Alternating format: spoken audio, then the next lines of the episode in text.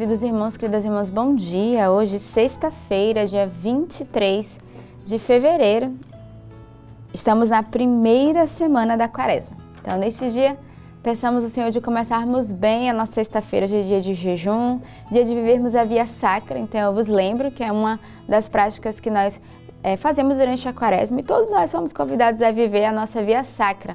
Então, que você nesse dia tenha a oportunidade de rezar, de meditar com todo esse caminho que foi percorrido pelo Senhor durante né, ali a sexta-feira, não só viver na sexta-feira santa, mas também a cada sexta-feira lembrando esse mistério, atualizando, para que de fato possamos viver um caminho né, de recolhimento, de oração, de intercessão.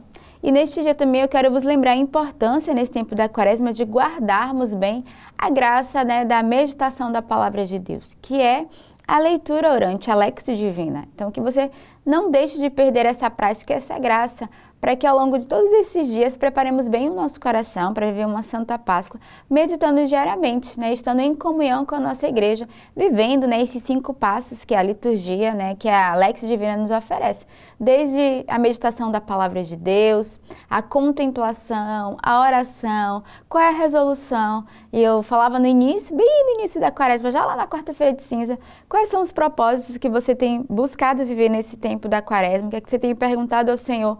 Como renúncia, como sacrifício, aquilo que você vai fazer uma abstinência ao longo desses 40 dias. Se você ainda não conseguiu, ainda dá tempo de você rezar, perguntar ao Senhor, né, o que, que eu vou renunciar? É aquele docezinho depois né, do almoço que eu estou acostumada, é o café que já virou um vício, um hábito, ou eu vou levantar mais cedo, ou eu vou ser justamente aquele que vai cuidar, zelar bem mais do outro, estar atento às necessidades que são à minha volta. Quantas vezes nós estamos centrados em nós mesmos, nós olhamos só para nós e talvez nessa quaresma o Senhor quer vos pedir um movimento diferente, um movimento que faz sair de si com um pequeno sacrifício que vai mortificar a nossa alma, mas sobretudo que vai nos santificar.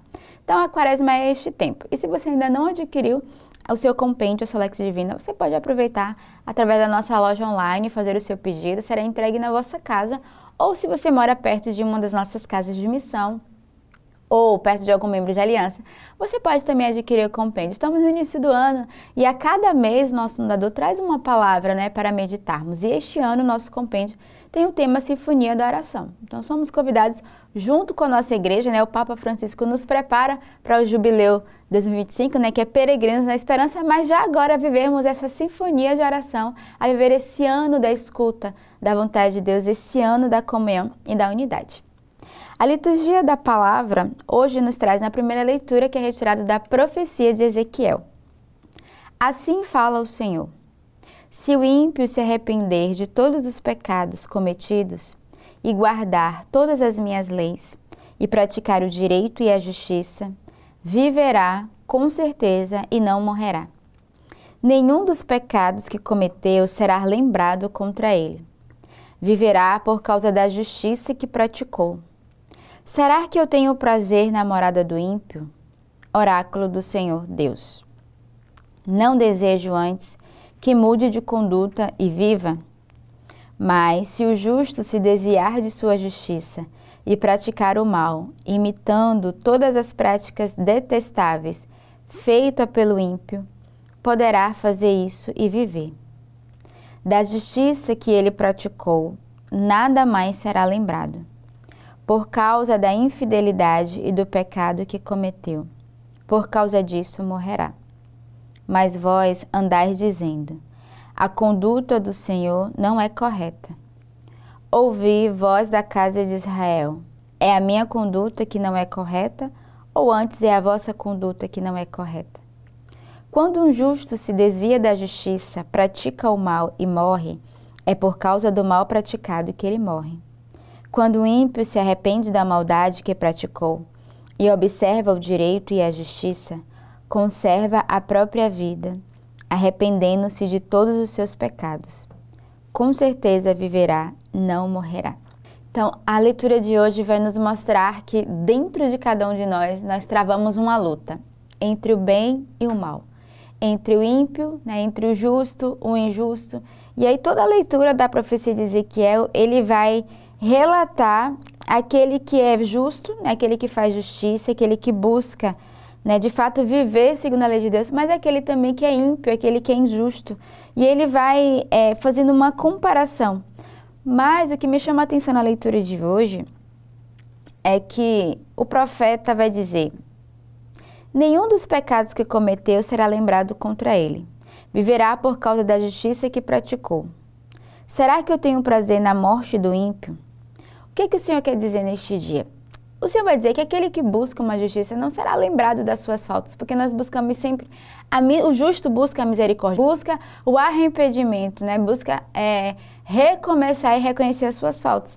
Mas ele vai fazer uma comparação. Será que eu terei prazer na morte do ímpio? Ou seja, o ímpio também é convidado a uma mudança, a uma conversão. E quaresma é esse tempo de mudarmos de nos convertermos. E ele vai dizer, mesmo se o justo, né, ainda que o justo se desvie da sua justiça e pratique o mal, imitando todas as práticas detestáveis, poderá fazer isso e viver? Ele vai questionar.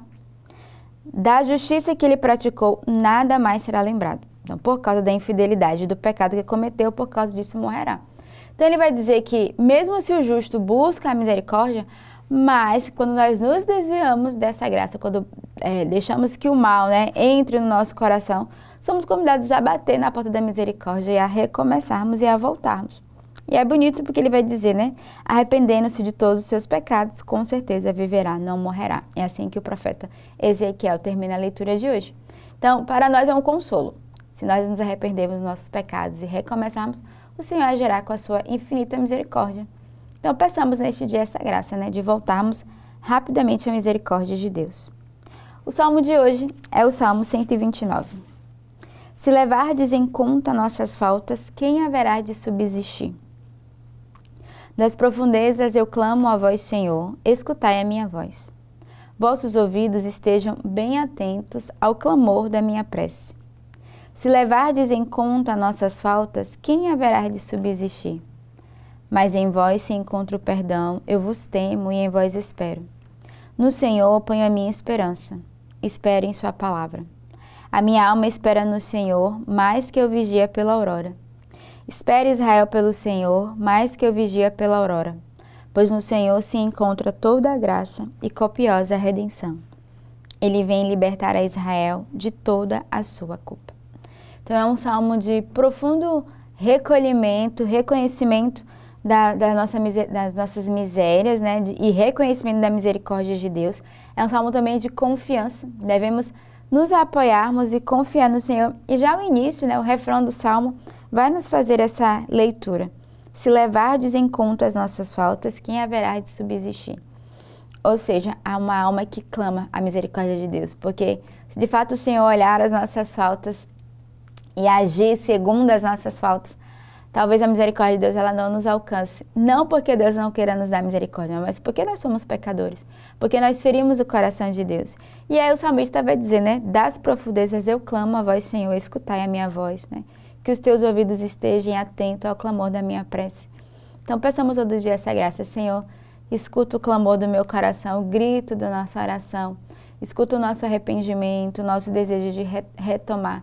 E mais do que nunca nessa quaresma, o nosso desejo de recomeçarmos contigo, de mesmo se cairmos, de levantarmos. Jesus caiu três vezes e nós podemos cair mil, mas somos convidados, assim como o Senhor se levantou, nós também a nos levantarmos. E aí o salmista continua: Se levardes em conta as nossas faltas, mas em vós se encontra o perdão, eu vos temo e vós espero. Essa é a frase de consolação para cada um de nós. Mas em vós se encontra o perdão, eu vos temo e em vós espero. Esperemos com o coração confiante no Senhor, porque de fato nele se encontra toda a graça, todo o perdão, a copiosa redenção, como diz o próprio salmista. O evangelho de hoje, ele é retirado do evangelista São Mateus.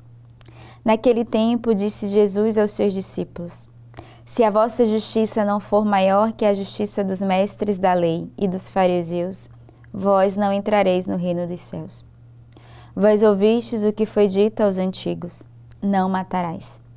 Quem matar será condenado pelo tribunal.